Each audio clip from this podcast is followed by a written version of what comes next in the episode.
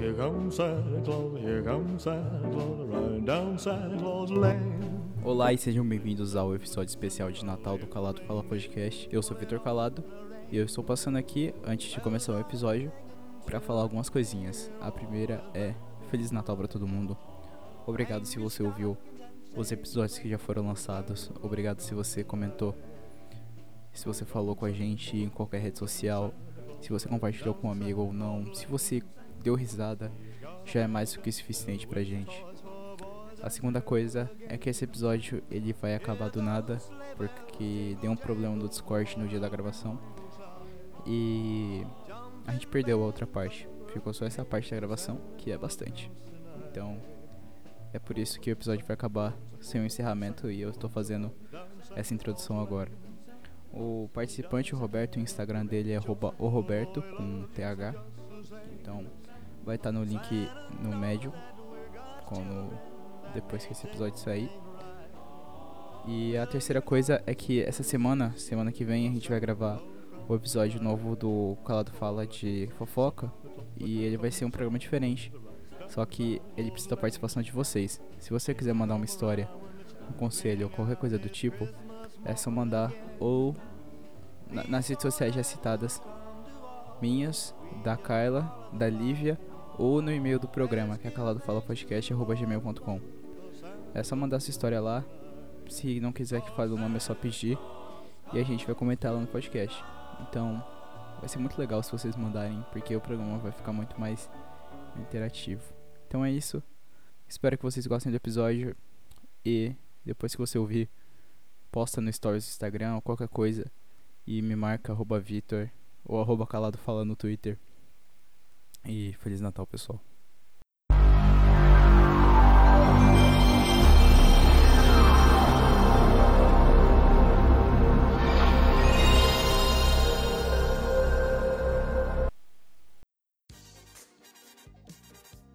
Bem-vindos a mais um episódio do Calado Fala Podcast. Eu sou Vitor Calado e hoje estou aqui com o Roberto. Salve galera, eu, eu me chamo Roberto, eu sou redator publicitário e estratégia digital, trabalho com marketing digital há alguns dias, há alguns meses, pra falar a verdade. O Calado me chamou aqui para a gente trocar uma ideia sobre coisas que a gente odeia na internet, né? É, é uma proposta muito boa dentro de um tema muito legal que eu tô aqui há alguns anos, né, dentro desse cenário de internet, desde 2010 mais ou menos, eu acho que eu coleciono algumas coisas para odiar dentro Cara, desse o universo. Roberto, tu, o Roberto tem um negócio que eu nunca consegui, que ele tem um artigo falando sobre ele. Você postou no Stories esses dias. Eu achei muito engraçado. Eu não tenho um artigo escrito sobre mim. Eu tenho artigos escritos que eu escrevi, mas não sobre mim. Cara, que história é essa? Depois eu vou até postar Cara. o artigo. Mostra aí, cara. É o seguinte: o que aconteceu foi. Eu tava lá em 2017, esse artigo foi feito nessa época, no finalzinho de 2017, lá em outubro. E eu tava. Tinha acabado de conhecer o anarcocapitalismo e tava muito, muito fissurado em anarcocapitalismo. E tava estudando tudo, vendo tudo, comprando livro, pirateando, na verdade, né? Que pra ANCAP propriedade intelectual não existe. E aí eu comprei umas camisas, cara. E assim que essas camisas. Eu também tava em muito grupo de Facebook. Aí eu comprei essas camisas e as camisas chegaram lá na escola que eu tava. E eu meti o foda-se. Eu falei, ah, não, mano, eu sou a lei, não podia estar sem farda na escola, mas eu meti a camisa do ANCAP e fiquei sem farda, tá ligado? Um monte de camisa, camisa curta capitalismo, tipo a Coca-Cola, camiseta do Mises, camiseta imposto de roubo e ficava vagando na escola. Nisso eu peguei uma foto, tirei e coloquei zoeiro lá no grupo. Ah, chegaram as minhas camisetas opressoras, agora é hora de oprimir as minorias. E aí esse post bombou num grupo. Na época ele chamava Moço, você é socialista, alguma coisa assim. E, cara, o post bombou, até o Michael Kister comentou, depois eu te mando, velho. O perfil oficial do Michael Kister comentou nesse post. Caralho. ele tava me zoando, ele falou, nossa, que refutador, não sei o que, blá blá blá. Começou a me zoar lá. O Michael Kister ele era meio, meio enfiado nesses mundos de ANCAP também. E aí o cara, um dos caras foi lá, viu e produziu uma matéria completamente na zoeira pra mim e jogou lá, e jogou lá no BuzzFeed. Eu guardo isso com muito carinho até hoje, cara. Caralho, que foda.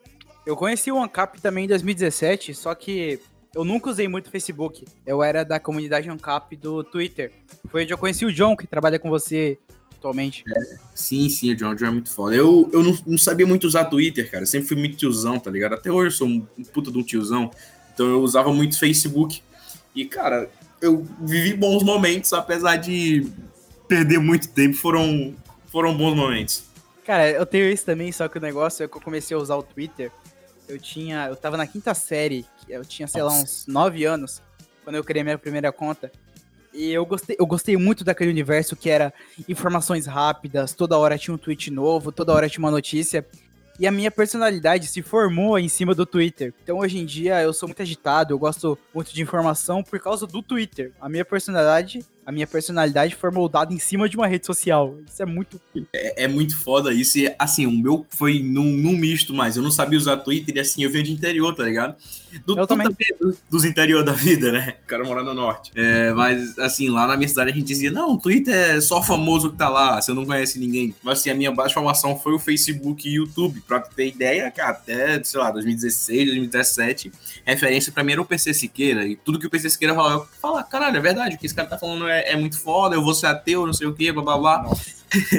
e aí eu, eu moldei muito minha personalidade seguindo esses caras do YouTube e do Facebook no, no instinto de você procurar briga, entendeu? No Twitter também tem muito isso. Tem, assim, grande, grande parte da minha vida eu só gostava de odiar as pessoas e ficar fazendo debate. Eu, eu era o Zé Debatinho, tá ligado? Todo canto eu queria arrumar um debate, na escola, na igreja, todos os lugares possíveis. E aí já entra um dos tipos de pessoa que eu odeio na internet, que é o cara que fica querendo fazer debate, textão em cima de tudo. Eu já fui esse cara. Cara, eu nunca fui esse cara. Eu era esse cara no colégio com, com os professores. Quem. Uma parte das pessoas que me escutam estudou comigo em alguma parte da minha vida. E eu tinha muito problema com os professores de história.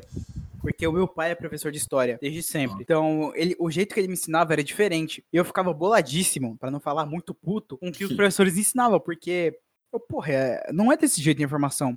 Só que eu era extremamente maturo. Eu fui melhorar disso no terceiro ano do ensino médio. Terminei o ensino médio ano passado. Então foi muito tempo eu perdendo tempo tentando discutir com os professores. Algumas vezes eu era até desrespeitoso depois de um tempo eu pedi desculpa para todos eles, assim, humildemente. Falei, cara, eu era muito babaca com você, mil, mil perdões. Meus dois pais são professores. A minha mãe é professora de séries iniciais, de alfabetização, e meu pai é professor universitário. Então eu cresci nesse meio de, de estudo e eu acabei virando Zé Debatinho porque eu debatia com meu pai, debatia com a minha mãe, mas era um debate saudável. Transpor isso pra sala de aula é muito complicado, muito complicado. É, você falou aí de debate, sala de aula, cara, até o meu nono ano do ensino médio, que foi em 2018, né? Eu vou terminar o terceiro agora, nesse ano. Sou, relativamente jovem, mas comecei um pouco atrasado. Tem, tem um fato que eu sempre recordo quando a gente tá falando disso aí, de, de ser Zé Debatinho e tal, é que tinha um professor de história lá meu, nossa, comunista pra caralho. Eu era muito. Pode falar a palavra aqui, né? Pode, com certeza. Beleza, é. Sai, sai normalmente. E aí, como a gente tá num ambiente de conversa, eu, eu trato isso como se fosse uma conversa de bar, então acaba saindo. Esse é o objetivo. Beleza, beleza. Cheguei, cara, assim, esse professor ultra, ultra comunista, e eu ultra anarcocapitalista, né? ele, ele de extrema esquerda e eu de extrema direita ele tinha três aulas, três aulas de 45 minutos. E assim, ele abriu a aula, cumprimentou, era professor novo tal, mas eu já conhecia do histórico dele, já tinha estudado com ele. Ele. A gente começou a falar de economia e tal, velho. A gente rodou 90. Já, já me perdi na conta, eu sou de humano. Foram três aulas de 45 minutos só discutindo sobre política, só eu e ele. Ele vinha com a visão comunista, eu, eu ia com a visão anarcocapitalista. Puta merda, velho. Eu passei, tipo, uns bons dias com a garganta doendo depois disso.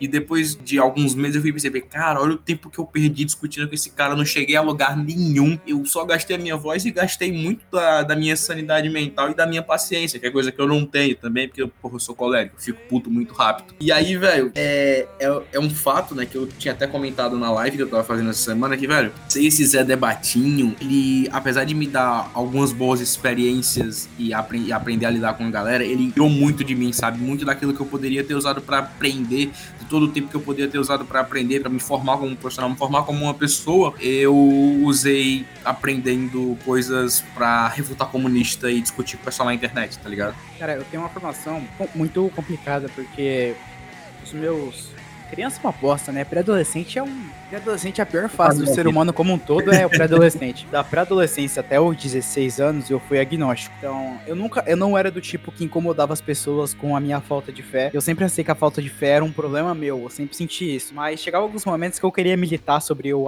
o agnosticismo. Nossa, eu era um pé no saco, eu era um babaca do cacete. O pessoal que me conhece dessa época é muito gentil em falar que eu era legal. A maioria hoje é, é cristão, mas. Graças a Deus. Amém. Eu, eu, eu, inclusive, me batizei ano passado. Meu tio que me batizou, meu tio é pastor. Mas, nossa, essa fase de pré-adolescência, você é meio não sabe o que é da vida. Eu era comunista, cara. Eu fui comunista por um ano e meio. Do, dos meus 15 aos meus 16 anos e meio, eu era comunista. Mudar minha visão quando eu conheci o Olavo. Conheci o Olavo, não lembro por quem. Não foi pelo meu pai, porque na época meu pai tava estudando fora da minha cidade. Cara, o Olavo pra mim foi um changing point. Que quando fala mal dele, eu entendo. O pessoal não entende quando ele faz as piadas dele com a Coca-Cola, com a Pepsi, essas coisas. Porra, quando eu vejo aquele vídeo dele falando que tem feto na Pepsi, eu mijo de rir. É muito engraçado. Que o pessoal não tem senso de humor também pra distinguir, né? Você falou que foi comunista, eu não, não cheguei a, a ser comunista, só que eu era um, um, Não sei como vocês chamam isso, mas é, é, liberal de esquerda, né? Left lib. No meio da política a gente chama assim, né? O, o left lib. Aquele cara que é o, o, progressista, como a gente também costuma chamar. Eu era progressista, mas assim, por nenhuma base ideológica, mas por influência de galera como o PC Siqueira Carlos Moura, que eu realmente acreditava e acompanhava e seguia o que esses caras falavam, porque eu falava, cara, esses caras são muito foda, eles são o, o antro, para mim eles eram o antro da comunicação, os caras mais, o, o, o epicentro da comunicação jovem era aqueles caras, entendeu? Então cara, eu seguia todos esses caras. O meu pai me avisou quando eu tinha 11 anos, não escuta o Felipe Neto, o Nando, o Nando Moura não, o Cauê Moura e o PC Siqueira. Ele falou esses três nomes. E mesmo eu não entendendo, eu resolvi obedecer meu pai e não assistir esses três nomes. Caralho, meu pai me livrou de uma. Que puta que Nossa, o pariu. Mas você tá doido, velho? Aí que tá, o problema é que eu não tive instrução, entendeu? Tudo que eu fiz aqui eu fiz sozinho porque meus pais eles não tinham conexão com, com a internet porque eles nem sabiam mexer direito, entendeu? Eu ensinei minha mãe a usar o Facebook, eu ensinei minha mãe a usar o WhatsApp, o, o Instagram.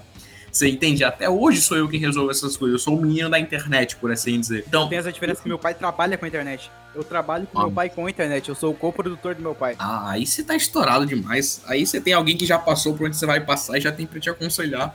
Eu não tive é. isso, nem posso culpar os meus pais por isso, mas foi uma, uma, coisa da nossa criação mesmo. E aí, velho, eu desbravei isso aqui muito sozinho, já pensei, já passei por, por vários bocados, tá ligado? Você falou isso aí de, de ser agnóstico. Eu me considerava full ateuzão, só que o, o que é engraçado é que eu era aqueles ateu que todo domingo eu tava lá na igreja, porque se eu não isso, os meus pais iam ficar comigo, sei lá, me bater, tá ligado? Eu era Nossa, esse tipo de ateu. Depois de um tempo, meus pais me deram. Meus pais são, são conservadores, só que eles dão a liberdade de você escolher, tanto para mim quanto pra, quanto pra minha irmã mais nova. Então, depois de um tempo, eles deixaram eu não ir pra igreja. Porque aí não vai. Mas aí, quando eu quis voltar, me abraçaram também como se eu nunca tivesse saído. Tive essa, essa sorte. É eu, tenho, eu tenho os pais. Meus pais são excepcionais, são fora da curva. Ele, meu pai é um pouco rígido, mas eles são fora da curva. Cara, a cidade que tu mora tem quantos habitantes? Que eu não faço ideia. A minha tem 90 mil. Ah, a minha tem 110 mil, só que assim, os caras são muito ah, entende? Você tá falando que a cidade que eu vim lá de Pernambuco, ela tinha 110 mil, era uma, era uma cidade até rica, assim, mas a, a galera é muito boomer, como a gente chama de internet, tá ligado? O pessoal não sabia usar, então. Pô, é, a minha é... família, uma parte da minha família é de Pernambuco, é de Serra Talhada. Ah, terra do Tiringa, tá ligado? Ah, não sabia não, eu só sei porque meu pai me falou, mas eu não sei que macro região de Pernambuco ela pertence. É, ela fica lá região de, região de fronteira, né? Eu nunca pisei em Serra Talhada porque é longe, nossa, muito longe da minha cidade, tá ligado? Minha cidade fica lá no Agreste, Serra Talhada fica no Sertão. Não sei se você tem noção dessa distinção, mas lá no Agreste é tipo. O Sertão é a região que ela é, ela é, é seca, ela é quente, só que aqui a acolá tem chuva. Na minha, na minha cidade já passou seis anos sem chover, irmão. Graças ao bom não. Deus, não depende disso, entendeu? É, eu entendo porque a minha família, ela é toda do Nordeste. A família da minha mãe é toda de uma cidade chamada Coribe. Fica perto de Bom Jesus da Lapa, no sertão da Bahia. Nossa. A Bahia tem, tipo, muita região massa. Tem a região de Salvador, tem a região perto de Minas, tem a região lá de onde produz café, que agora me fugiu o nome. É, só que a região mais fodida da Bahia, que é de onde a minha família veio. A única região da Bahia que é, que é ruim é de onde a minha família veio. Mas foi de sacanagem, tá ligado? É, não, mano. A minha família é inteira do Nordeste. Ah, isso aí é bom que nordestino é meio barrista, não sei se tu tá ligado. Nordestino é, é, é barrista demais. Eu, barrista pra... eu adoro Pernambuco, sério. Pernambuco é meu estado preferido do Nordeste. De longe, de longe. Eu adoro o Arena Suassuna. Eu adoro o Quinteto Armorial. O Pernambuco é um estado que. Puta, o sotaque, o sotaque recifense é uma delícia. Eu, eu perdi esse sotaque, né, cara? Eu, basicamente, eu não tinha muito contato com o pessoal lá de Pernambuco desde, desde o, da minha criação por completa. Eu e os meus amigos, nós somos criados meio que paulistianizados, inventando essa palavra, tá ligado? A galera de São Paulo, do Rio, principalmente de São Paulo, moldaram muito a nossa comunicação porque era só isso que a gente consumia, principalmente no YouTube. Então, tudo aquilo que gente ia pegando de trejeito era dessa galera. Então, desde criança, eu nunca fui crescendo com essa tradição linguística de sotaque pernambucano. Mas eu dou muita risada com o sotaque do, do recifense, porque é muito diferente do sotaque da minha, da minha terra, porque o recifense ele puxa muito X, cara. É, é um bagulho meio estranho quando, quando a gente vai olhar. A gente que é, que é de fora. Cara, de sotaque, é, eu tive uma questão que eu escuto podcast desde os 11 anos. Eu falei isso no Instagram uma vez. E eu escutava podcast de gente do Sul, gente do Nordeste, gente de São Paulo. E eu acabei ficando com um mix de sotaques e de gírias. Que depois de um tempo eu fui treinando a minha oratória e eu tenho pouco sotaque. Quando eu vou falar assim formalmente. Eu tenho sotaque quando eu tô em conversa informal e tal. Mas as minhas gírias, elas são do país inteiro por causa da quantidade de podcast que eu ouvia. É o que me influenciou a fazer o meu próprio podcast isso aí é bom, né? Tu meio que se toma um cidadão globalizado porque tu consegue se comunicar com todo mundo sem ficar com essas amarras da linguagem, porque ninguém vai ficar te zoando, porque o teu sotaque, ele é, entre aspas, aceito, né? Todo mundo... Não, mas pior que zoam, velho. Eu tava em Manaus, tava em Manaus esse ano, né? Fui em Manaus em agosto, setembro. Em setembro eu fiquei uma semana e meia em Manaus, e lá o pessoal tem um sotaque carregadíssimo, né? O Manauara tem um sotaque muito carregado. Eles falam mano, mana, pra tudo. Você tá lá falando com o cara da eu fui lá num. Eu gosto muito de livro, livro velho. Tava lá num sebo. O cara, ah não, mano, ah não, mano, não sei o que. o cara não tava falando direito, tava te tratando formalmente, te chamando de mano.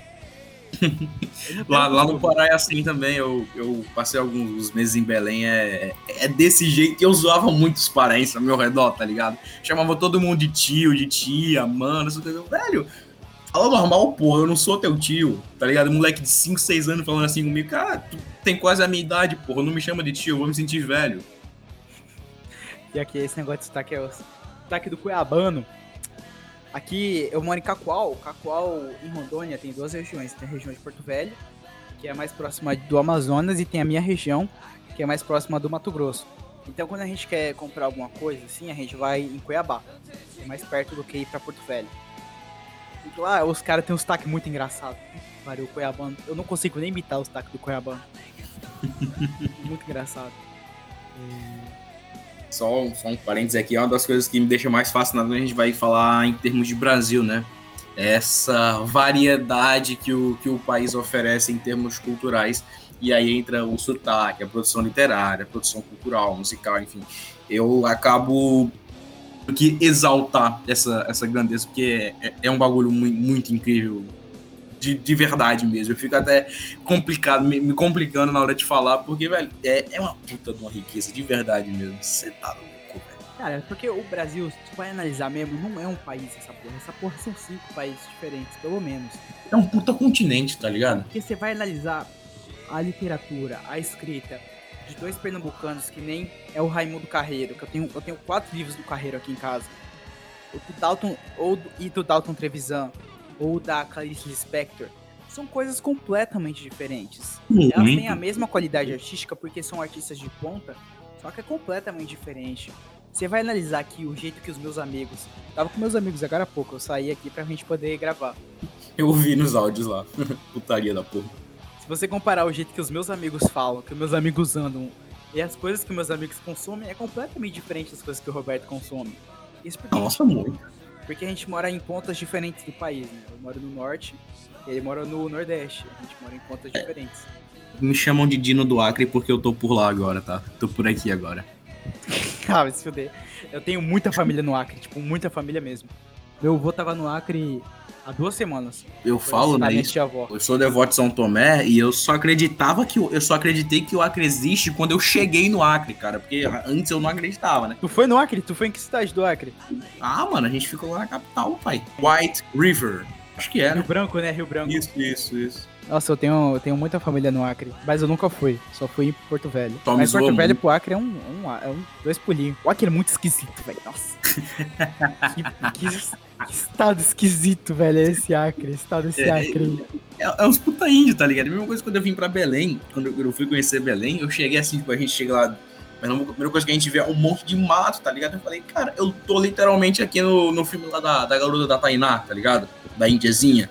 Porque, velho, tu, tu vai, sei lá, quando tu vai na região praiana, lá em, na cidade de Mosqueiro, por exemplo, os caras têm tudo a mesma cara, velho. Parece é tudo igual, por assim dizer, de, de rosto, tá ligado? Falando de- no geral, assim. Tu olha, eu, eu que vim de fora, eu, eu fico assim, porra, velho, que.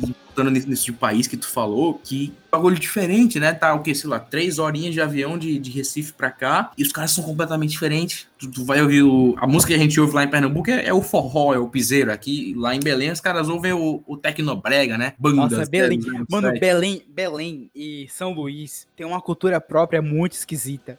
É, Esquisita não, é diferente. São Luís é a capital do, a capital do Reggae. reggae, No velho. meio do Maranhão, tá ligado? Sem sentido No nenhum. É o DJ Cabeça de Gelo. Esse aí eu sou fã, já, ele já mandou salve pra mim tudo. o Caralho, ele, ele é de São Luís, ele é de São Luís. Eu tenho uma amiga de São Luís que falou que ele é de lá. A Malu, não A sei Malu. se ela vai escutar. Um abraço, Malu. E aqui a gente gosta muito de forró e de sertanejo. Sertanejo universitário aqui é o que Norte, reina. Forró no norte? Não sabia dessa aí. Nossa, forró pra caralho. Eu tava escutando forró aqui agorinha. Pessoal que gosta bastante de forró.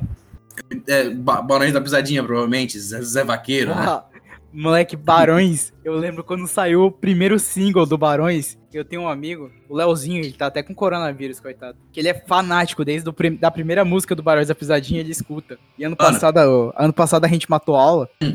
a gente. A gente literalmente pegou a bike e falou: vamos embora dessa porra. E foi embora pra casa dele e ficou escutando Barões da Pisadinha a tarde inteira jogando pif. Quando tiver estudando Barões, lá na, naquela playlist do Spotify dele, tem um CD deles, que é, que é tipo, todo mundo tá. Toda música tá com a mesma capa, então eu creio que seja algum álbum, a gente chama CD lá em Pernambuco.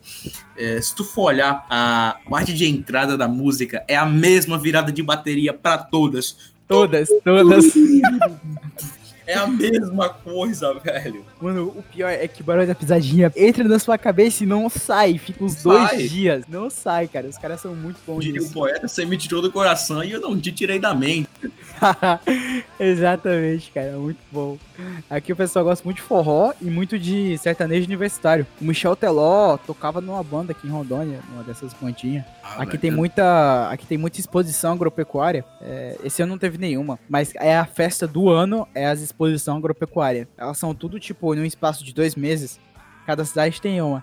Eu conheço gente aqui que é amigo próximo meu que vai pra cidade tipo 200, 300 quilômetros de distância só pra ir na feira agropecuária, beber e ouvir forró. Uma puta da programação, né? Nossa, é, na- quando eu estudava em colégio público, é, eu fiz ensino médio num colégio privado eu, e estudei o resto da vida inteira no colégio público. Na época que tinha a Expoac, né, que é a Exposição Agropecuária de Cacoal, não Eu tava tinha aqui- aula. Não, simplesmente Belém, não tinha aula. isso. Eu tava em Belém, rolava muito isso e as coisas pararam. Principalmente na cidade lá, Castanhal, que, é- que foi a cidade que eu visitei também, que é tipo um, um outro grande polo. Eles usavam, tipo, pegavam a escola pública e faziam da escola pública um, uma espécie de exposição para essa feira agropecuária, né? É, é uma, é um, é uma mostra cultural muito interessante da região. Eu fiquei pago quando eu vi. E o pior é que o negócio, é, o pessoal do Sudeste pode ouvir e não entender direito, mas é um evento gigante, é um evento milionário, muito bem organizado, que tem de tudo. Eu tenho um professor, um ex-professor de eletrotécnica, tudo rico, né, mano? Sim, eu tenho um ex-professor de eletrotécnica que tem uma empresa de energia solar e ele faz, ele tem um stand na Spock, um stand de energia solar. É um evento gigantesco, é um, é um exemplo, é um evento empresarial, tirando a parte de forró e cachaça, é um evento que tem muita negociação, que tem muito fechamento de negócio. É Sim, sim, muito tipo lucrativo. a- é tipo, vamos contextualizar pra algum. Vai que tem algum. Porque tem um monte de Enzo que me segue, tá ligado? Vai que tem algum Enzo que me segue e vai estar vendo isso aqui. Enzo, é o seguinte: é tipo a BGS da agropecuária que os caras fazem negócio, bebem cachaça escutam forró. É isso. Exatamente. Tem duas, tem duas. Tem a Rondônia Rural Show, que é só pra fechar negócio, e tem as, expo as exposições agropecuária, que é menor. A Rondônia Rural Show, cara, eu não fui porque não é minha área, né? Eu não trabalho com isso, nem ninguém da minha família. Uns amigos bem próximos, a Maria Paula, que o pai dela trabalha com... O pai dela é dono de uma empresa que produz ração pra boi. Ele foi, óbvio, né? E, cara, é um evento muito grande, tipo, muito grande mesmo. Principalmente para as proporções do meu estado. Dá pra, dá pra farmar uma grama num negócio desse. Só voltando um pouquinho que tu falou de forró, cara. Eu tenho um, um grande problema com forró, né? Eu nasci pertinho da capital do forró, que é- que é Caruaru. Lá em Pernambuco, que é onde tem a- aquela discussão sobre qual é o maior forró do mundo, se é o de Caruaru ou de Campina Grande e tal, tal, tal. E eu tenho um probleminha com forró que, assim, o pessoal me chama de robozão. Por quê? Porque eu sou todo travado. Eu ando Ah, eu também, eu também. e por isso eu não me dou com forró. Eu, eu não sei dançar forró. O que, que o cara vai fazer num forró se ele não sabe dançar forró? Então, por conta disso, eu meio que fui excluindo o forró da minha vida pra não ter que, sei lá, sofrer com, ai, não, eu quero ir pro forró, mas eu não sei dançar forró, então o que, que eu vou fazer lá, entendeu? E aí, por isso, eu me, me aventurei em outras áreas, como principalmente o rock. Porque pra tu headbangueado, não precisa saber dançar, é só balançar a cabeça pra cima e pra baixo e é nóis. Eu era assim também, velho. Até que chegou. Você vai ficando mais velho, você vai falando, pô, o que, que custa tentar fazer isso daqui? Eu descobri que você saber dançar e você saber cozinhar é as duas coisas melhores pra você poder arrumar alguém na vida. É saber dançar e saber cozinhar.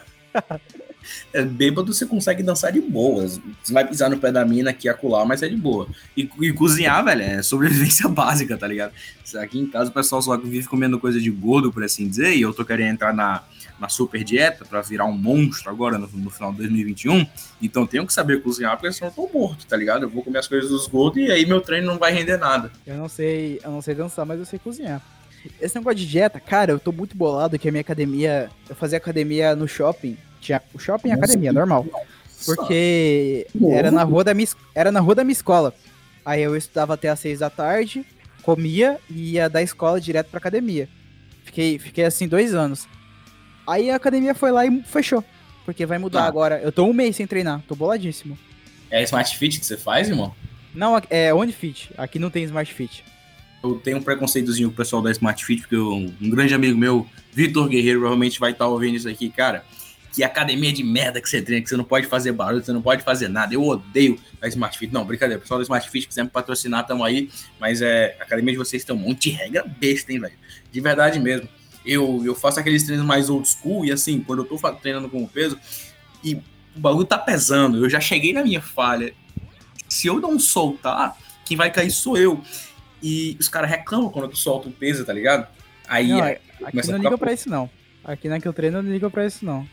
Você, mete o louco assim, sai pô, pegando as cargas autonas, fazendo barulho enquanto treina, não sei o quê. Quando eu tô fazendo levantamento terra aqui, eu, eu pego tipo uma carga muito alta. Eu tô pegando agora, tô treinando há um, há um mês e meio, dois meses, especificamente pra força, né? Minha força era nula.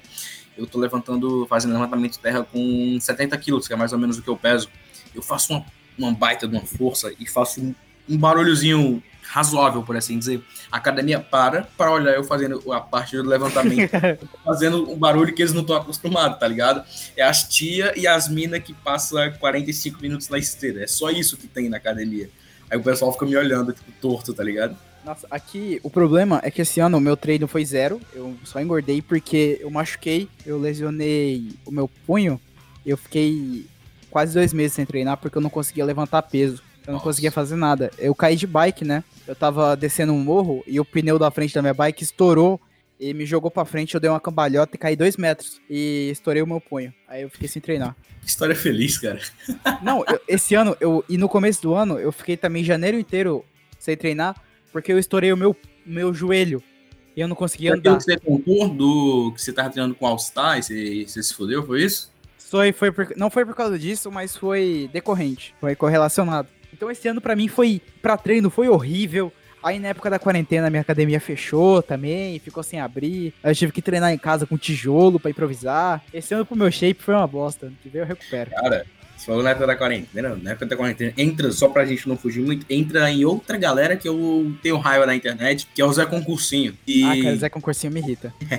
É o Zé Concursinho, o Zé Rinodê. Eu, eu dei um pouquinho de raiva dessa galera. Eu fico meio bravo com eles, porque são chatos. É tipo o cara do CrossFit também que fica tentando te catequizar pro, pro CrossFit, tá ligado? É, deixa eu te dizer, se você me vê hoje lá no Instagram, quem, quem tá aqui é minha audiência lá no Instagram, me vê hoje falando, não, que eu, que eu não quero fazer concurso, que eu não quero fazer faculdade, tal, tal. Só que, velho, até sei lá, maio, eu tava estudando pra ESA, irmão. Tava estudando pra poder passar na, na escola de sargento das armas, tá ligado? Era isso que eu queria, pra mim seria o ponto alto da minha vida nesse ano agora, 2021, passar na ESA e acabou. E, velho, você tá falando de quarentena, mano, elas são muito doidos começar a estudar pra essa porra do zero. E eu não vou continuar porque pode, os caras tão, vão ouvir essa porra daqui a uns 4, 5 anos e vão querer me prender, mas o bagulho é estreito, irmão, de verdade. Eu prefiro prender aqui, fazer uns textinhos e conseguir um dinheiro, que é melhor do que tá. Nossa, os caras sofrem demais, você tá doido. Cara, eu tenho um amigo, o Yuri, tava com ele agora há pouco. Ele passou o ano inteiro em São Paulo fazendo cursinho pro ITA, que ele quer fazer engenharia aeronáutica. Nossa, eu não teria disposição nenhuma. Nenhuma, nenhuma, nenhuma. A gente tá fazendo prova e o professor coloca a questão do ITA, eu já jogo praga nele para as próximas sete gerações dele. Eu quero que ele morra quando ele coloca uma questão do ITA pra mim na, na prova, tá ligado? Eu queria fazer faculdade, quando eu era mais novo, eu queria fazer faculdade na UNB por causa do Darcy Ribeiro, porque o Padureiro, Padureiro não, né? Rondoni, em homenagem ao General Rondon, e as últimas palavras do General Rondon foram ditas ao Darcy Ribeiro, no leito de morte. Então, eu queria fazer faculdade na UNB por causa do Darcy Ribeiro. Mas, porra, eu desisti. Foda-se fazer direito nessa porra dessa faculdade. Eu vou fazer aqui mesmo. Ah, você ainda vai fazer direito, né? O meu pai me impressionava muito fazer direito, porque o sonho dele é que eu virasse juiz. Só Assim, que. eu vou fazer enquanto der, né? Mas quando, quando as coisas, se as coisas melhorarem, foda-se. É, foda-se. Aí que tá, eu fui um pouco radical, meti o foda-se antes das coisas começaram a dar certo. Meu pai, ele queria que eu fosse juiz de direito, só que assim, fui ANCAP durante 3, 4 anos, entendeu? Não, 3, 4 não, mas uns 2, 3 anos eu fui ANCAP. Assim, eu odiava o funcionário público.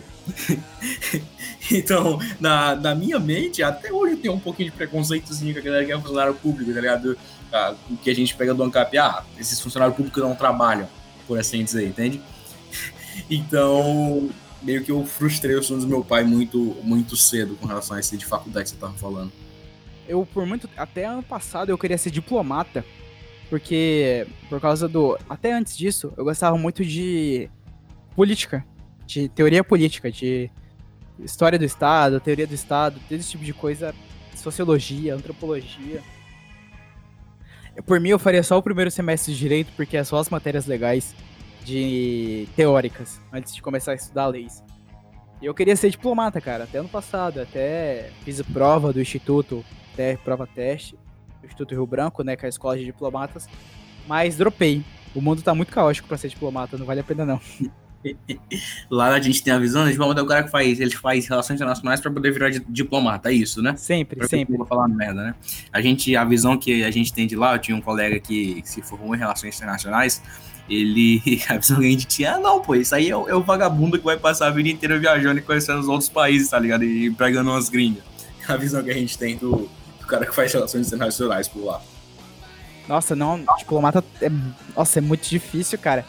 Porque o Brasil tem, tem embaixada em todos os países do mundo. Então tá bom, porra, tu vai. Tu vai trabalhar na diplomata, na, na embaixada em Barcelona. Nice. Aí não, tu vai tipo, trabalhar na, na, na embaixada na Eritreia. Vamos lá pro Irã tentar pacificar o bagulho. É aquele uma roleta, é uma roleta. fez, né?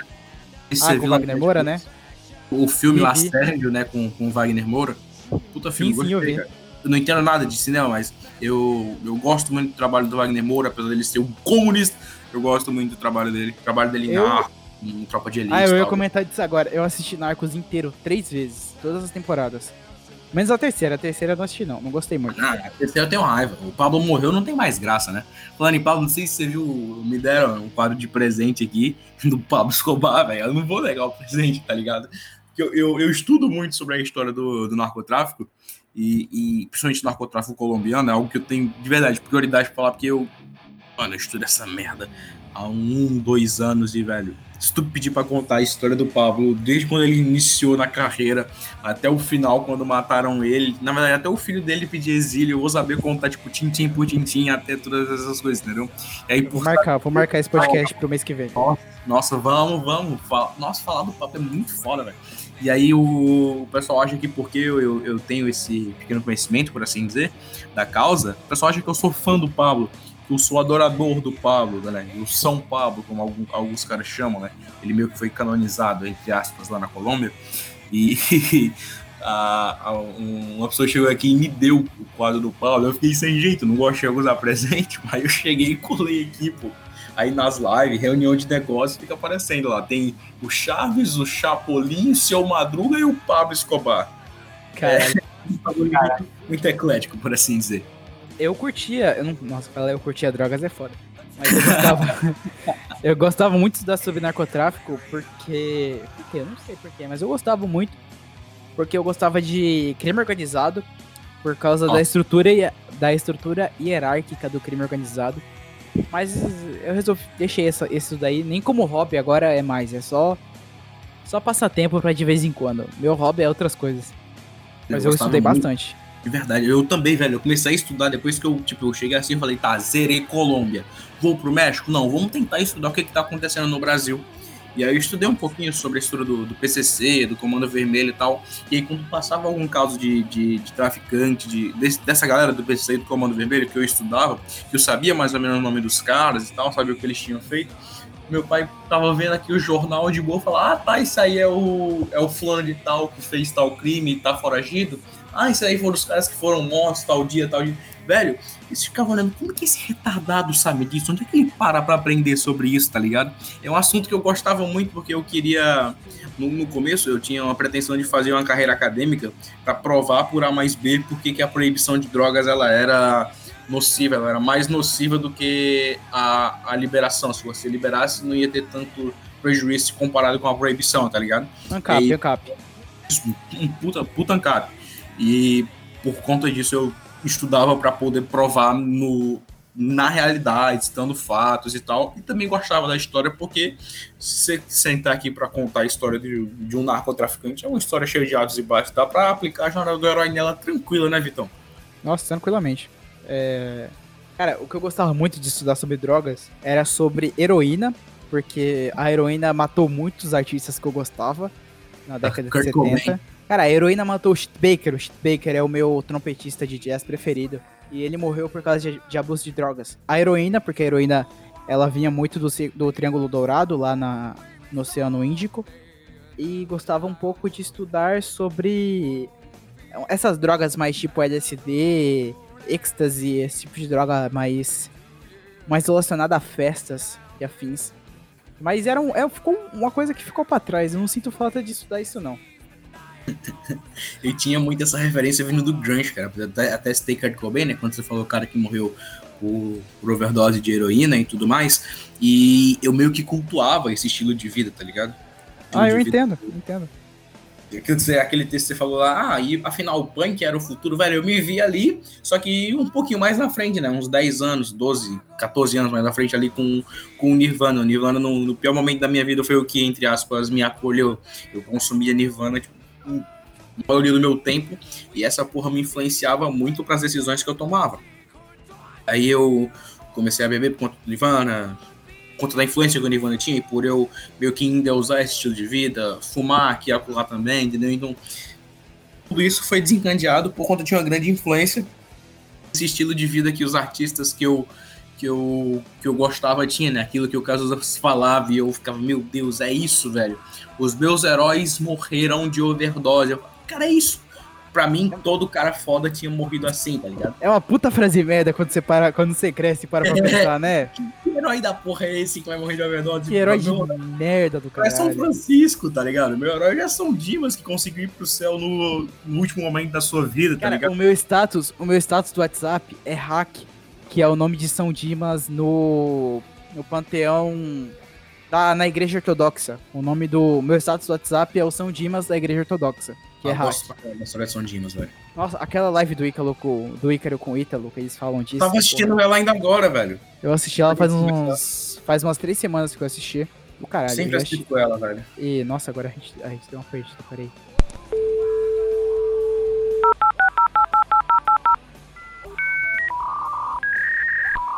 Não, ah tá, do PCC. É, a época que eu estudei sobre o PCC e o Comando Vermelho foi quando eu li o Jardim das Aflições do Olavo. Não, o Jardim das Aflições foi o outro. A Nova Era e a Revolução Cultural, tá? Eu tenho ele aqui na estante. Que no final ele tem um apêndice de artigos do Olavo. E tem um artigo sobre o crime organizado. Aí eu peguei as referências do artigo e li os livros sobre. Foi, foi uma experiência muito agradável, assim. Foi Você muito tirou divertido. Oi? Porque assim, é, eu queria até dar uma ideia. Mano, vamos fazer um al- algum programa, sei lá, canal no YouTube, podcast, qualquer coisa, só falando sobre essa questão de, de mundo de- do crime de drogas, velho. Tipo um planeta novo, só que muito provavelmente nem vai monetizar, mas só sobre esse, esse mundo do crime, tá ligado? É, é uma Ah, ideia vou anotar aqui. E eu gosto, eu gosto de ter uma, falar a verdade, eu gosto. Dá, dá um baita repertório, né? Só que as pessoas não têm as referências, então não dá pra tu fazer aquilo que o, que o Ícaro fez, né? Ele chega lá, ele cita Mano Brown e depois ele puxa pra Santo Agostinho, que os dois todo mundo conhece, tanto Mano Brown quanto Santo Agostinho. Aí tu chega aqui e tu fala, ah, não, porque o Fuminho lá do PCC, não sei o que, ninguém vai pegar, ninguém sabe quem é. Quem é Fuminho porque não tá tão famoso ainda porque aconteceu agora, tá ligado? Nossa, tem uma história. É, todo dia eu voltava pra casa às 7 horas ou mais. Porque eu saía Ai, da escola e ia pra academia e eu voltava de bike. Tem uma, um, um beco, que é uma boca de fumo, que fica depois de uma ponte, tudo escuro, extremamente perigoso, muitas pessoas foram assaltadas, e era o único caminho que eu tinha pra voltar pra casa. Só que bem depois dessa boca de fumo tem uma igreja. Uma igreja quadrangular, do evangelho quadrangular. E eu não Nossa. concordo, acho estranho, não gosto. Só que toda vez que eu passava lá, eu agradecia a Deus porque tinha aquela igreja lá. Porque era iluminado e tinha gente na frente. Sempre tem, né? E o Sim. pessoal da, da quadrangular, não sei como é aí, mas deve ser em todo o Brasil, é, ele- eles são neopentecostais, então eles gostam um pouquinho da- do barulho, né? Da, Sim, das línguas estranhas e tudo mais, então tá um pouquinho de vida a rua, né? Eu tô ligado como é. sim, toda vez eu, eu, eu passei por lá quatro vezes hoje.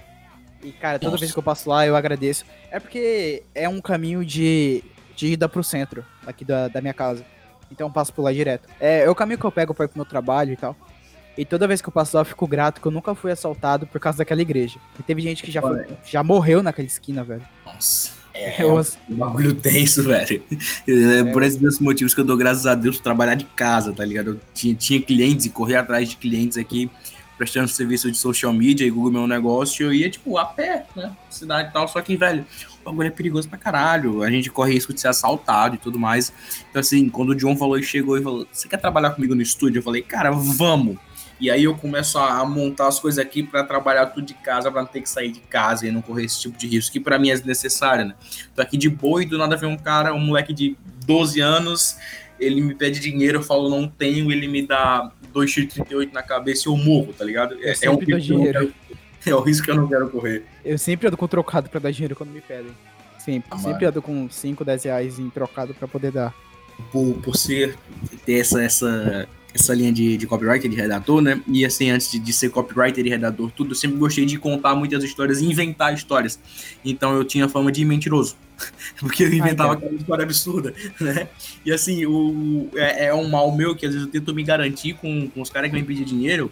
São nitidamente noias, eles vêm pedir dinheiro e aí eu tento ganhar eles na mentira, tá ligado? Tá ligado o, João Grilo do Auto da Compadecida? Sim, sim. eu tento ganhar os caras na mentira. E aí eu vou enrolando, vou enrolando, vou enrolando até que o cara vai embora. Ele enche o saco de conversar comigo, tá ligado? Dá mais tempo, você perde um puta de um tempo, mas sei lá. Eu acho mais moralizante do que você só sair correndo quando vê um noia, tá ligado? Aqui, graças a Deus, eu parei de, de encontrar noia. Porque, não sei porquê, velho. Deus tá me livrando disso, que eu não encontro nenhum. Mas eu já tive umas, situa umas situações aí tensa.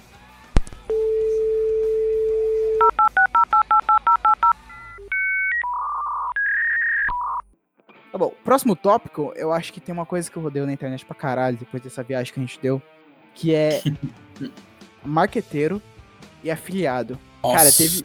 No começo desse ano teve aqui na minha cidade, por causa de uma pessoa em específico, que não vale a pena citar, uma onda de afiliados jovens, assim, entre 16 e 19 anos. Sentado aos 18. Cara, que foi um inferno na terra. Toda hora era no meu WhatsApp, era no meu Twitter, era no meu Instagram. Eu só queria lá ver um vídeo de churrasco e tinha lá alguém querendo me vender o curso de como vender curso. eu não gosto, eu não quero aprender como vender curso, eu já sei. Caralho, eu já sei que eu- o que fazer pra arrastar pra cima, porra. E, porra, isso aí é da minha classe, por assim dizer, né? Então, a gente vê esses. Essa galera ferrou muito com a minha imagem. Puta, mano. Essa galera, ela, ela quebra muito a gente porque meio que o pessoal associa tudo que é marqueteiro, tudo que é redator publicitário a isso. Então, quando você vai montar a sua comunicação, você tem que montar meio que jogando contra essa galera, tá ligado? Pegando essa galera de, de inimigo comum pra bater neles. Mas realmente eu odeio essa galera por um Porque motivo. tu não começa do zero, tu começa no menos um. Tu começa com a pessoa já desconfiando de você. Não é. Nessa pessoa já te colocando no mesmo grupo dessa galera, desses charlatões. Eu nem considero essa galera charlatão, porque eles foram enganados, eles foram ensinados que esse é o jeito certo de fazer marketing. Só que, porra, mano, não é, viado. Não é tu com. Não sei se isso vai dar processo, mas não é, cara. Vamos colocar assim. Não é, bicho, porque tu vir com uma mentira que nem funcionou para ti, usar prints que não são teus, resultados que não são teus, pra tu enganar alguém, isso, acima de tudo, é mau caratismo, tá ligado? E aí, esse mau caratismo, ele perpetua como se fosse por toda a classe, toda a classe de marqueteiro, todo mundo que tá tentando vender algum curso sério, acaba caindo nisso. E aí, meio que assim, é dividido. Metade que é aquela galera que é anti-coach, anti-afiliado, blá, blá, blá, blá, blá, blá, e não compra nada, e atrapalha quem quer comprar. E a outra metade é a galera que a gente consegue meio que persuadir e trazer ela pro nosso lado, que é a galera que meio que tá mais disposta, tá ligado? Eu, eu odeio esses caras do fundo da minha úlcera, como diria Kurt Cobain. Cara, é muito. Nossa. É... Eu não trabalho com comunicação ainda, né? Porque eu tô, tô estudando e tal, pra poder fazer um trabalho bom. Mas eu não consigo entender, eu não consigo entender. Eu fiquei meses, meses estudando, escrevendo, editando as coisas que eu ia postar no Medium. E é só um Medium. Tipo, eu tenho pouquíssimas leituras, é só um Medium no, na internet. Eu não tô nem cobrando para você ler. Eu faço com o maior cuidado do mundo. E os caras querem fazer você dar dinheiros pra, dinheiro para eles e fazer um negócio porco, um negócio xixelento. Como é que a pessoa tem capacidade de fazer uma coisa do tipo? Fala de parâmetro, né, Vitor? Os caras usam assim, tipo, porra, o cara é. Eu ia falar o nome do cara que aí é da merda, né, mano? É, depois você corta é o Alex. It's me, Mario! Ele vende muito essa porra, não sei se você conhece ele. Ele vende dinheiro. Ele vende dinheiro fácil pra caralho, velho. E aí eu, eu me irrito um pouco com isso, mas beleza, vamos, vamos voltar, né? Cara, esses, esses caras, eles fazem um serviço pra quem, pra quem trabalha com internet. De um jeito, caralho, eu não gosto. Esses caras são odiáveis. Vou até É, pular né, agora. Odeio mais esses caras do que o, o, o Zé Debatinho, tá ligado? Porque o Zé Debatinho só vai encher o saco, tu consegue bloquear. Esses caras eles perpetuam, como você falou, por toda a internet. E aí todo mundo odeia quem vende curso. E seja o curso que vai mudar a vida da pessoa, ou seja esse curso de, de pilantra, de charlatão, tá ligado? Nossa, Ah, o Zé. Debatinho, você vai lá e dá bloco nele no Twitter. Eu tenho, sei lá, 200 blocos no meu Twitter e metade é Zé Debatinho. O cara do marketing digital, afiliado biscoiteiro, marqueteiro, ele, ele é tipo um, um câncer em metástase. Se ele para de fazer isso, ele morre. Então ele E continua outra? fazendo todo o tempo. Você falou de dar bloco, mas mesmo que você dê bloco no filho da puta que tá fazendo isso, o cara tá anunciando. E se não é ele que tá anunciando, é outro cara. E vai tipo É. pirâmide, tá ligado? É um organismo em metástase. Se ele para de fazer, ele morre. Ó, aí você consegue perceber o nível do cara, né, velho? O cara fala, é organismo em metástase. Se fosse eu, eu falar, ah, mano, é tipo DST, pega pra um, passa pra outro, passa pra outro, passa pra outro. Exatamente, exatamente. Ah, o próximo tópico é uma coisa que eu não, assim, eu não odeio, porque eu não odeio, porque eu não sou uma pessoa de odiar. Odiar, odiar é ruim, odiar faz mal, mas que eu detesto que é biscoiteira. Cara, eu tô no explorar do Instagram, meu Eu explorar, sou ele tiozão, tem calma aí. O que é biscoiteira? Traduz pra mim. Biscoiteira assim numa, num jargão, é mulher gostosa que quer like. Ah, tá, tá. Assim é muito mais fácil de entender, Vitão. Quem que usa biscoiteira, viado? É porque eu sou do Twitter, o pessoal do Twitter usa muito isso. Ah, tá. Só outra coisa. O pessoal que eu tenho preconceito é com a galera do Twitter, tá? Ah, eu também tenho, eu não gosto. Eu queria, mano, eu queria tanto me livrar do Twitter, velho. Eu tô louco pro Twitter me dar ban pra eu poder parar de usar. Eu uso o Twitter só pra ver um- umas notícias lá de MMA e foda-se, tá ligado? Mas enfim, vai, continua sobre a biscoiteira, continua discorrendo aí. Biscoiteira ou, ou mulher desesperada por like, ou homem também. Não como generalizar, porque tem muito homem desesperado por like. Cara, eu tô aqui no meu explorar do Instagram. Só tem receita porque é onde eu tiro ideia pra poder cozinhar, é no Instagram, claro, normal. E vai lá e do nada aparece uma mulher assim, numa posição extremamente sexualizada, pra poder ganhar like. E com uma Irmão, frase sabe o que eu faço? Lispector. Irmão, sabe o que eu faço? Eu falo bem assim, denunciar. Conteúdo invasivo. Eu não quero ver essa porra. Eu não quero ver, eu não tenho interesse, cara. Eu- Tinha muito na época do Facebook que as minas postavam a foto mostrando o seu aparelho reprodutor, por assim dizer. Colocava, jogava lá, Deus é fiel, ou então, se Deus é por nós, quem será contra nós, tá ligado? Se Deus é por nós, quem encontrar nós tá fudido. É, porque eles não colocavam quem será contra nós, eles jogam quem é contra nós, tá fudido, é isso mesmo. É isso mesmo, velho. O Icaro já deve ter falado disso, com certeza. Ah, mano, é, eu, eu nunca vi ele falando, mas o Ítalo, o Ítalo já vi falando. Não, o Ítalo chama as meninas de piranha no Stories, velho. Não tem coragem de fazer isso, não. De piranha, de piranha, de piranha. O, o Ícaro eu nunca vi falar. Porque hoje em dia a maior parte do público do Ícaro é mulher, né? Mas são, é uma parte, assim dizer, é uma raça diferente de mulher. Não é essa biscoiteira. Geralmente a, a mina que tá pegando em arma, atirando e com raiva de Enzo. Cara, o pior é que o maior mentiroso que eu conheci na minha vida era Enzo. O nome dele ou o estereótipo de Enzo? Não, o nome dele era Enzo. Qual a idade dele? Enzo com Não, mais a de 20 gente- eu não acredito que existe. Não, não, a gente tem a mesma idade, a gente estudou junto. O cara era um de mentiroso. Velho, o cara era um mentiroso. Mas um mentiroso. O maluco fala. O maluco tinha, sei lá, uns 12 anos. Ou menos. Falava que andava de moto, de motocross. E saía atrás do caminhão. Pulava no caminhão de moto. E, e eu era bobo e acreditava no filho da puta ainda. Ah, mano, esse tipo de mentiroso é o que o Ariano Sassuna fala, né? Que tem o- nas palestras dele, ele diz o seguinte: Eu minto. Eu não, ó, eu não sei vocês, mas eu minto. Assim, eu, eu não minto pra prejudicar os outros. Eu minto por amor à arte. É que nem o Chicó, né? O Chicó com as mentiras dele. E, e- eu, eu, praticamente, vou confessar, eu sou esse tipo de mentiroso, tá ligado? Eu pego as histórias do Diringa que já são muito mentira e eu minto mais, eu, eu aumento mais a mentira em cima das histórias mentirosas do Tiringa, principalmente na escola. Porque eu odeio estar na escola, eu não gosto daquilo, eu não gosto do ambiente da escola. E a única coisa que eu faço pra me divertir é inventar umas mentiras lá, tá ligado? Cara, isso tem uma diferença. Uma diferença que a gente tem é que, por mais que, que a escola seja um saco, o meu ensino médio foi, tipo, essencial na minha vida. Se, se eu não Sim. tivesse estudado na escola que eu estudei ensino médio, a minha vida seria completamente diferente. Sério, o, o, o meu colégio, ele foi muito importante pra mim. Muito importante mesmo. Eu conheci pessoas ótimas. Eu tive, uns, eu tive alguns professores que me ajudaram muito, me aconselharam muito bem. E principalmente meus amigos que eu conheci, que são que são meus amigos até hoje, que eu tava com eles agora há pouco. E, cara, meu ensino médio, eu não posso tirar esse momento da minha vida assim. Ah, quero economizar tempo da minha vida, teria pulado o ensino médio. Não, não posso, infelizmente, não posso economizar esse tempo da minha vida. Você falando aí, eu refletindo aqui, realmente, o que eu tava fazendo era birra com a escola, mas apesar que eu odeio a escola, mas eu conheci um professor que ele vale muito a pena, conheci ele esse ano e provavelmente eu vou continuar lá só para poder fazer parte do clube de leitura dele. É o professor Guilherme, não sei se você já me ouviu falando dele, ele nunca vai ouvir isso aqui, mas eu queria ter trazido ele pra gente falar sobre literatura, só que ele não não quer estar na internet, quer dedicar o foco dele 100% aos alunos presenciais e tudo mais. Esse cara, ele chegou na primeira aula, Vitor, na primeira aula, ninguém conhecia ele, já chegou jogando Victor Frankl na cara da gente. Caralho, nossa aí. Victor Frankl e tudo mais, e não sei o que. Aluno do Olavo, conhecia o Ítalo e tal, ele é aluno raiz do Olavo e tal. É o cara que, enfim, muito, muito foda. E aí depois Nossa, que impressionante. Já chegou falando professor de filosofia e sociologia. Aí depois aquele filme Aurora, que o Olavo fala que é, que é o melhor filme da história e tal, que é um puta de um filme mesmo, não sei se você já viu. É, é um ótimo filme, assim. Ele não tem falas, tá ligado? É só a trilha sonora rolando e a atuação dos personagens. E, velho, ele faz muita reflexão sobre vida, sobre traição, porque o marido ele acaba querendo trair a mulher e sobre fazer aquilo que é certo, reflexões sobre moral.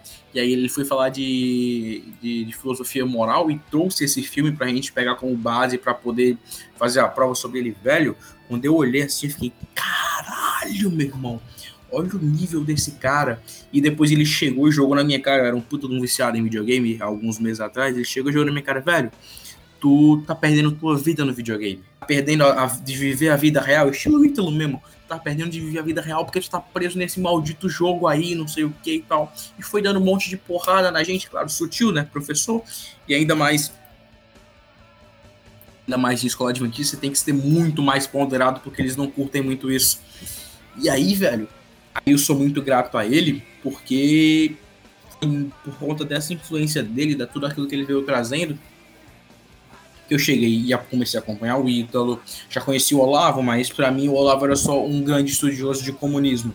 Mas aí o cara vai lá e faz as aulas 1, 2 e 3 e faz o exercício do necrológio e tal, você vê que o Olavo ele tem muito mais a oferecer e o, o- a mudança que ele causa na vida do, do, do sujeito é, é realmente diferenciada.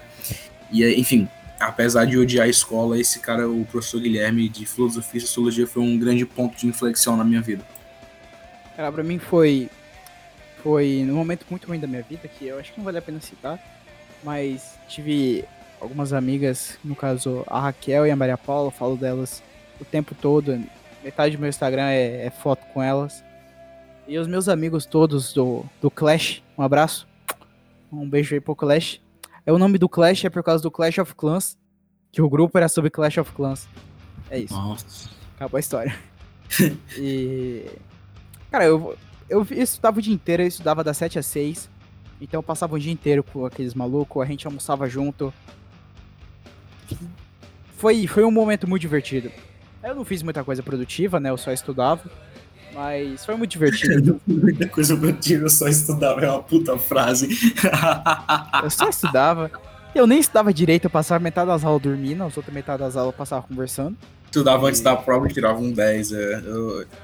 Cara, eu fui ver meu boletim aqui do ensino médio, do, das médias anual, eu só tive três notas abaixo de 80. E as três foram em matemática. que ninguém gosta de matemática, pra falar a verdade, né? A gente usa. Cara, pior que eu tenho uma amiga que gosta pra caralho de matemática, a Raquel. Sim, eu falo ninguém, é ninguém no meu ciclo de convivência, tá ligado? Porque assim, eu, eu sempre fui o cara da turma do fundão, e, mas eu era o cara da turma do fundão que me, ali, que me aliava com os nerds pra aliciar os nerds pra me dar, me dar. A gente chama fila, né? O pessoal chama comumente de cola. Pra me dar cola na, nas atividades e nas provas. Mas, velho, eu sempre odiei, nunca vi sentido nenhum em parar pra estudar prisma, a porra da Bhaskara. Isso não vai servir na minha vida, velho. Desde É, criança já sabia. que Eu tinha Pera, deixa eu ver se eu lembro. Deixa eu ver se eu lembro a fórmula de Bhaskara. Ah, não lembro. Eu só lembro. Eu, não- eu acabei a escola já, eu não lembro. Obrigação de lembrar. É, eu, eu sei, sei, que tem o, eu sei que tem um triângulo, do Delta, né? Que é B ao quadrado menos 4AC. que é raiz quadrada, né? Disso. Isso aí, depois você pega a raiz quadrada disso aí, você faz o. Mais ou aí, menos. É isso aí, X1, X2 a gente chama na minha terra. Aprendemos de formas diferentes, mas quer dizer a mesma coisa. Quer dizer que, não- que eu não uso pra nada porque eu trabalho com eu trabalho com escrita e comunicação, então eu nem uso. Isso, isso. Mano, é aí que tá. Eu, eu fui ver, tipo, foi um caos muito engraçado. A gente pegou uma cliente. Eu perguntei, tá, mas você sabe, depois você corta isso se, se, se ficar meio pesado. Uhum. Você sabe mexer. Você sabe postar story? Ela falou, cara, não sei. Você sabe abrir caixinha de pergunta? Ela falou, não sei. Aí é onde eu falo, cara, pra quem vai me servir de báscara se eu peguei a cliente que eu tô tendo que ensinar ela a abrir uma caixinha, a colocar uma foto de arquétipo, tá ligado? Não é escolher o arquétipo, qual arquétipo se encaixa melhor com a minha marca. É literalmente ir lá, apertar o botão e colocar a foto. Porra, velho, isso não vai me servir. O básico não vai me servir de nada. Eu só preciso saber usar o Instagram pra resolver o, o o problema dessa cliente, tá ligado? Cada vez que eu lembro disso, eu fico mais ódio da escola. Cara, o pior é que. é, eu comentei anteriormente, né, que meu pai é professor de história, meu pai é acadêmico. É, meu pai trabalhou muitos anos no mercado corporativo, só que ele, ao mesmo tempo, era acadêmico. Então eu sempre entendi a importância disso, mas eu sempre detestei do mesmo jeito. E foi basicamente isso, cara. Eu, eu queria ser acadêmico, mas desisti porque não ganho dinheiro. E eu gosto muito de dinheiro. Isso, isso. Esse é o, é o meu ponto. Vou até fazer uma live segunda-feira. Já vai ter ido ao ar, na segunda-feira, acho que dia 21, se não me engano. Só olha aqui pra confirmar. Segunda-feira, dia 21, eu vou fazer uma live falando sobre justamente esse ponto, né? Que um, um sucesso universitário ele não condiz com um sucesso financeiro, sucesso profissional. Eu, eu olhei pra mim assim e falei, velho, eu, eu tava fazendo a conta de padeiro o seguinte. Primeiro, pessoal, eu não tinha muita noção de dinheiro, eu achava que, sei lá, com 5 mil por mês dá pra fazer muita coisa. Mas não dá pra Pra você fazer porra nenhuma. Sim, você falando em, em comprar muita coisa e tal, não dá. E ainda mais um cara como eu que vem do zero, você vai demorar um puta de um tempo pra você poder fazer as coisas, tá ligado? Você tem que, puta, arrumar suas coisas, preparar sua reserva, você tem que, sei lá, comprar um carro pra poder se locomover, senão você vai morrer no meio do caminho, alguma coisa do tipo. Então, assim, isso pensando na, na perspectiva de sargento, né? E aí eu pensei, tá, então eu quero ser juiz. Quando que o juiz ganha? O juiz ganha 30 pau por mês e aí você vai descontar os impostos fica uns 24 pau por mês. Dá pra, dá pra ter uma vida muito legal com isso, certo? Dá, dá pra viver tranquilamente com 24 pau por mês. Mas se você fizer as contas, você vai demorar muito pra enriquecer. E eu fiz uma continha de padeiro, tava com 16 anos quando eu fiz essa, é o seguinte. Com 18 eu entro na faculdade, com 23, isso eu em entrar na faculdade de Direito. Com 23 eu termino a faculdade de Direito. E só com 26, 27 eu vou ter a experiência jurídica necessária para poder exercer a magistratura. Então aí são 11 anos, 10 anos que, velho, se eu usar para trabalhar, com 27 anos eu não preciso mais pegar, pensar em trabalhar na minha vida. tá ligado? E com 27 anos, eu buscando a carreira jurídica, eu estaria começando a trabalhar. E aí, por essa ambição que você falou de amar dinheiro, eu também porra, amo essa porra, porque facilita muito a minha vida. É, pensando nisso, foi que eu decidi abandonar a faculdade dizer, não, não quero entrar nessa merda, eu quero fazer aquilo que vai me dar o que eu quero, que é ter dinheiro para poder servir a minha família, servir Deus, servir a comunidade, e, e é isso. Cara, pior que eu não sou daqueles que, tipo, ama dinheiro, vê o dinheiro assim, vê dinheiro no chão e pega na hora. Nossa, a minha relação com o dinheiro é assim, eu preciso comprar alguma coisa. Isso. A minha namorada, minha namorada, é, essa semana tinha que comprar presente de amigo secreto. E eu tinha com. Eu tinha. Eu paguei a fatura do cartão, dei o cartão na mão dela e falei, compra aí, só me fala o valor. Porque eu Oh. sabia. E foda-se, tipo. E aí, cara, é isso, tipo, compra lá e me fala depois. É só isso, não Mas tem que se a gente preocupar. trabalha, tá ligado? É, eu não trabalho pra ficar acumulando. Foda-se, eu não importo em acumular. Eu não sou acumulador, eu não gosto de ficar acumulando um monte de coisa. A única coisa que eu gosto de acumular, assim, sinceramente, é livro e vinil. São as duas coisas que eu gosto de acumular. Mas de resto, cara, vem, eu uso e pode levar embora. Pode levar meu computador. Deixa Sim, meu eu celular. não... Deixa meu celular e meu fone de ouvido porque eu gosto de ouvir música. Mas o resto pode levar, cara, pode levar. Porque assim, eu, eu não gasto mais que 80% do meu, do meu dinheiro. Eu, eu invisto ele muito em mim. Eu compro curso, livro pra caramba, mas assim. Ah, tô com vontade de quebrar a dieta. Vamos pedir a, a pizza da melhor pizzaria da cidade é tal, que é a que eu gosto, é, diga-se de passagem. Aí eu- não vou ficar com mesquinharia, querendo economizar, querendo pegar a pizza da promoção, se a que eu quero é outra, tá ligado? Eu creio que a gente fala que ama dinheiro, a gente ama aquilo que o dinheiro proporciona. E aquilo que o dinheiro proporciona, velho, é muito bom se viver, porque só quem já foi privado disso sabe o quão ruim é querer comprar alguma coisa que você quer, mas você não compra porque você não tem dinheiro, aí você opta pelo mais barato e tal. É, é viver com dignidade, tá ligado? É isso que o dinheiro proporciona, acima de tudo. Demais, velho. Quando eu- minha, minha mãe e minha irmã pedem pra eu comprar alguma coisa e, tipo, fala, ah, não, compra o que tá na promoção. Aí eu, foda-se, eu compro o melhor, não me importa com o que tá na promoção ou não. Se o melhor tiver na promoção, porra, ótimo, Ótimo. mas não, eu vou pegar um tava ruim. o- Tô querendo comprar o box da história da literatura ocidental. Irmão, eu tava enrolando pra comprar, mas aí a Amazon chegou na Black Friday e falou: não, tá aqui, ó, 160 reais de desconto nesse livro. Ah, vou pegar, foda-se. Aí já juntei um- uns outros boxes aqui e comprei, tá ligado? É, é muito disso. Infelizmente eu não tô nesse ponto. Porque, cara, tô precisando muito comprar um headset, porque pra editar o podcast tá osso. Com esse fonezinho intra-auricular. Nossa, mas eu vou comprar, ano que vem eu vou comprar. Trabalhar pra comprar essa porra. Arrasta pra cima.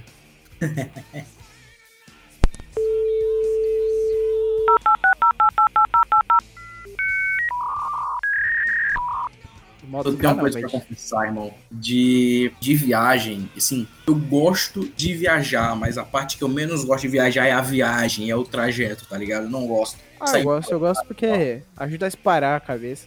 Qual é o meu ponto? É que eu sempre durmo, tá ligado? É, Eu durmo de tanto que eu não gosto, eu durmo. Eu fui dormindo de, de, de Pernambuco pro, pra Gramado, porque, sei lá, eu não gosto, não quero ver o caminho, não quero nada, só quero dormir, eu quero aproveitar o que tem lá, porque eu tô preso dentro do carro, provavelmente tô sem Wi-Fi aqui, não consigo fazer nada, entendeu? É, eu, não. E eu também começo a enjoar, eu tenho um organismo meio fraco pra isso, eu começo a enjoar no meio do carro, aí é horrível, cara. Mano, eu, é, eu era assim. Só que nessa viagem que eu fiz agora, foi só eu e meu pai. A gente tinha que atravessar a floresta amazônica inteira. E a Nossa, gente não fez matou isso. umas onças, não? Matou umas oncinhas, não? Eu só vi onça, mas não matei não. Eu só vi elas de longe. E eu não podia dormir porque era só eu e meu pai. E a gente tava atravessando a floresta amazônica às uma da manhã. A gente começou a atravessar às 10 e a gente terminou de atravessar às 11 da manhã. A gente virou à noite. Né, mano? Oi? Que aparece uns elefantes. Mano, a gente atravessou a floresta amazônica de madrugada, sem dormir. Eu não podia dormir porque se desse alguma merda, eu tinha que estar acordado. Tá ligado? Nossa, eu, velho, eu tive alucinação de sono. Eu via a sombra de uma árvore e achava que era uma pessoa. Porque eu queria ver gente, eu não aguentava mais. Mano, não sei como tu é, mas deve ter vindo muito fantasma por aí, não viu não? Assim, tipo de assombração, essas coisas? Sim, sim, sim. Pior que não, velho. Pior que eu fui. Eu nunca tive muita experiência com isso, não. Meu pai teve, minha mãe também. Minha irmã também, mas Aí. eu fui poupado.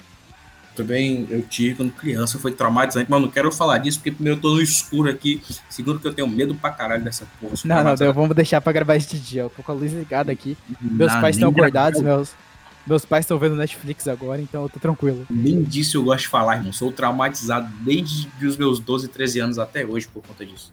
Eu não gosto também. É um assunto.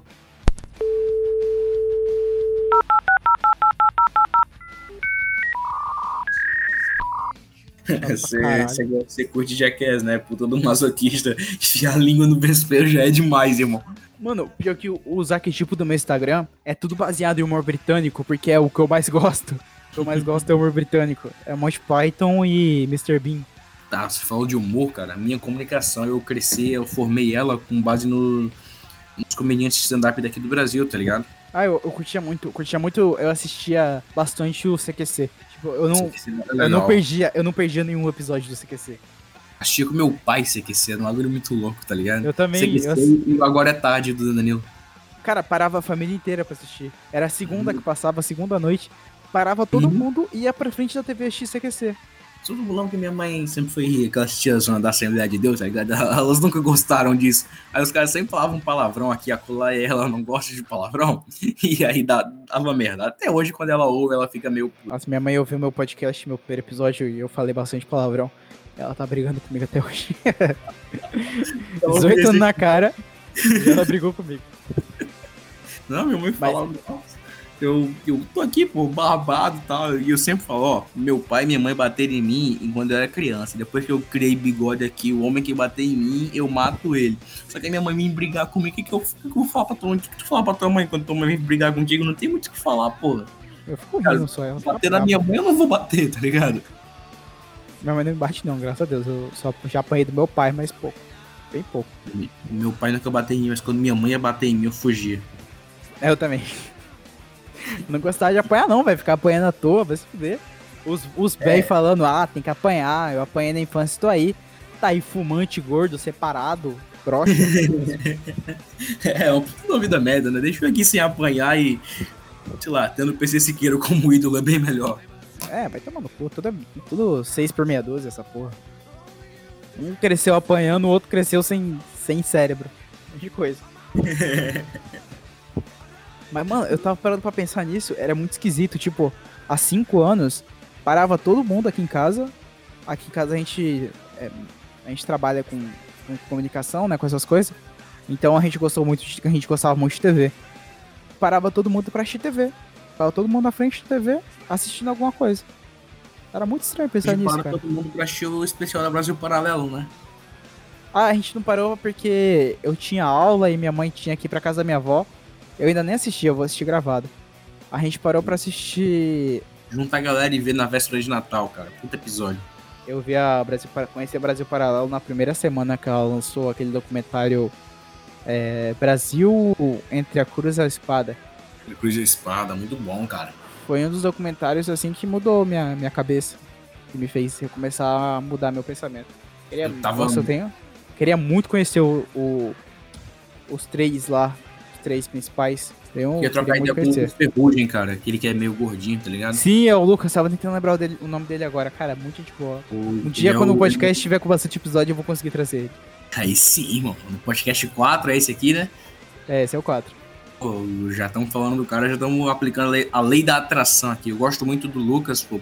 Ele é um, do, um dos grandes copywriters do Brasil hoje. É o Lucas, dele- e o Lucas. Felipe é o narrador. Isso, aquele que é o- loiro, né? É, e ele é o outro eu esqueci o nome dele agora. É o Henrique, Henrique. Semana de debates, né? É. Henrique Isso. Graziano, o terceiro. Eu não sabia o nome dele, não. É Henrique Graziano, Felipe Valerim e Lucas Ferrugem. Lucas Ferrugem. Cara, os caras são shows de bola demais, cara. A produção deles é do caralho. A edição, a fotografia, a trilha sonora. Que pariu, o Brasil Nossa. Paralelo faz um trabalho excepcional. Falando de trilha sonora, irmão, a trilha sonora dessa vez eles fizeram ao vivo, irmão. Tá É, com, né, com o Silvério, sonora. né? Isso, e e com uma, uma orquestra por trás também, velho. Muito foda. Cara, achei O Ítalo lá em todos os episódios. Pô, no episódio 3 teve o Cogos, tá ligado? Eu esperava que o Cogos fosse sentar lá e mandar um cito frames diante do mercado E clamamos por regulamentação estatal para trás! de todos os esquerdistas. Nossa. Nunca serás o verdadeiro capitalista. Conservador capitalista. Nossa, eu gostava pra caralho do Cogos. Gosto até hoje, pô. Um gordinho Ah, é é. gente boa. O Cogos, infelizmente, pra mim deu uma vacilada que ele, na época do Dória, ele ficou tipo. Ficou muito viscerado daquela porra. Vai fazer outra coisa da vida, Cogos. Eu achei da hora que ele quase foi preso, tá ligado? Eu, eu acho muito da hora as, as histórias de Marte, tá ligado? Ele, Daniel Fraga, apesar de achar um, apesar de, de nunca fazer, porque eu acho a decisão idiota, mas pra contar como história é legal. Ah, todo- alguém tem que errar pra gente poder acertar, né? Tá, e pra gente poder fazer piada também, que é engraçado.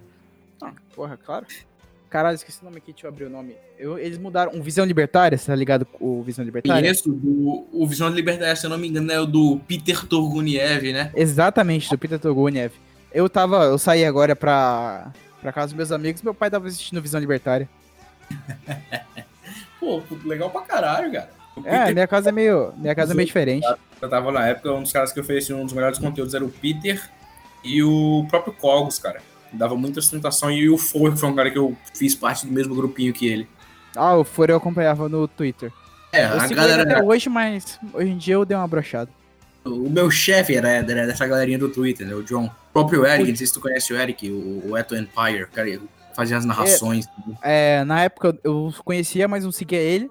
O John eu seguia, interagia. Antes dele começar a postar conteúdo no Instagram, eu já seguia ele. E eu me arrependo que eu perdi, eu perdi a oportunidade de encher o saco dele pra poder trabalhar no estúdio. Mano, o estúdio é uma mãe, velho. Eu falo isso pra todo mundo. O estúdio é uma mãe. O modelo de negócios do estúdio que a gente tem é perfeito, de verdade. Eu perdi a oportunidade porque eu trabalho com escrita. E eu eu deveria Ah. ter enchido mais o saco de John. John, você é excelente. Eu ainda vou contratar você. Irmão, você contrata o John, você leva a gente de, de brinde, tá ligado, né? Tô, porra, claro. Eu vou Você contratar leva ainda. eu, o Eric e o Caio de brinde. Você vai, você vai chegar lá e o Caio vai perguntar qual a missão, visão e o valor do teu projeto. Vai ficar enchendo o teu saco pra tu definir isso. Não, já tem, já tem. É do meu pai. Meu pai já tem já. E assim, é que a gente chega em todo cliente, né? o- A gente até zoa isso no Caio. a gente- é, ele fica perguntando todo mundo sobre MVV. Não, mas você já tem missão, visão e valor, tal, tal. Fica zoando. Nossa, MVV é muito chato, velho. isso. Puta que pariu. É, é, é um puta assunto chato de trabalhar, mas é, eu acho legal, né? Liderança, BI, né? Inteligência de negócios. Eu, eu, eu acho interessante. E tem o Eric, que faz um trabalho fenomenal, velho. Vender meu peixe. Eric, eu acompanho. Eric, ele, o trabalho que ele faz dentro do estúdio, ele é muito incrível, porque ele pega o teu negócio, ele desenha as personas pro teu negócio. Quem são os teus prováveis compradores e, tipo, ele cria uma história por trás do cara, tá ligado? Ah, não, Carlos de 35 anos, que tem preferência por isso, isso e isso, queria comprar essa sua joia pra dar de presente pra namorada, tal, tal. É um puta de um trabalho criativo que eu não teria saco pra fazer. E ele faz muito bem. O nosso último cliente foi uma moça que vende chá, irmão. Pensa aí o trampo que é pra fazer um negócio desse pra quem vende chá, bicho. Porra do caralho. Sim, Estúdio 21, ou XXI, como eu costumo dizer, melhor estúdio do Brasil. Aproveitem enquanto a gente não tá cobrando 100 mil reais por trabalho, tá bom? Cara, é pior que aproveitar mesmo, porque eu- aquela, aquela promoção que vocês fizeram, que até você comentou na live de 100 reais, eu não Nossa, comprei, eu não comprei na época porque o projeto não tava estruturado. Aí não... A ideia é minha, aquela porra. Eu leio, eu assisti a live, eu tava na live. Tava na live, né? Sim, sim, sim, sim. Tava. Cadê o John? O John não vai voltar pro Instagram nunca, não? John, se você estiver ouvindo isso, volta pro Instagram logo, caralho. Minha namorada adora seu conteúdo. É um dilemazinho. Eu, eu, eu, eu me sinto meio sozinho sem o John no Instagram, tá ligado? Tem o Vitor que produz conteúdo, que é um, um puta amigão meu também, mas eu me sinto sozinho sem o John no Instagram, porque eu interagia muito com ele, tá ligado? É, a O gente John tem, é o pai, o John é o pai de todos. é o pai de nós todos mais novos, é, e ele é mais velho que todo mundo também, literalmente, por isso que ele pega o, o arquétipo de pai. E, velho, o cara, ele é muito bom de produção de conteúdo, só que ele já confessou, ele não gosta de produzir conteúdo. Ah, então, fazer o quê? Não, o trabalho de vocês é excepcional. Assim, eu sei que não é o público aqui do, do podcast, porque o público aqui do podcast é um público bem, bem jovem, a maioria é fudido que nem a gente.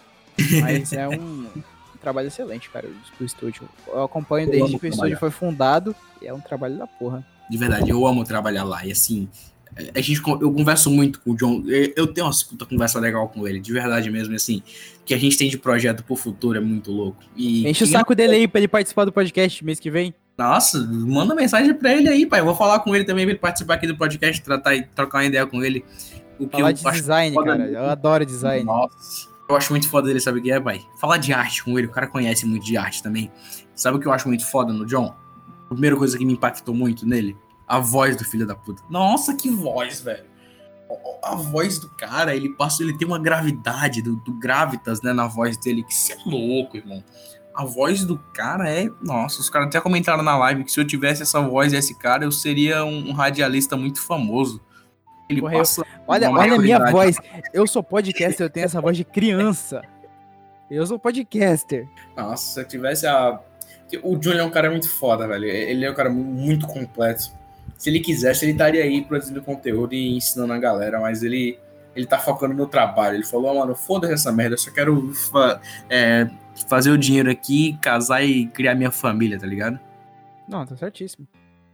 Certíssimo, mas assim, a, a gente perde muito porque é, é um cara muito bom que estaria aí pra oferecer muita coisa pra gente. Não, um cara muito gentil. Todas as vezes que eu tratei com ele na no direct do Instagram, o cara foi muito solícito. Quando o cara é solícito, já, já me ganha. Só me zoou, o pessoal fala que eu não sou tão não, hein, pai? O pessoal fica me zoando. Ah, não, o Roberto, é, o Roberto é, é, é meio escroto na, na DM, porque às vezes eu dou uma zoada nos caras, tá ligado? Ah, não, pô, tu é tranquilão no DM. O cara vem, só, faz, só fazem pergunta besta, tá ligado? É aqueles Enzo. Eu, eu acabo zoando todos os Enzo que estão lá no meu perfil. E aí o pessoal fica puto e. Ah, mas é porque os caras querem resposta fácil também, né? Vai se fuder. É que eu, eu não consigo trazer os outros mal, velho. Eu sou meio bobão, assim, eu trato todo mundo bem. Onde é que eu trato é que eu, eu te falei da minha veia de, de comediante stand-up? Eu até queria ser, ser comediante stand-up. Eu, eu, eu dou, eu dou uma zoada nos caras, tá ligado? Eu não trato mal, eu, eu só dou uma zoada. E os caras ficam putos. Os caras querem ser o Ryan dos Santos, mas não aguentou a piadinha, tá ligado? Ah, mano, os caras são, os caras são besta.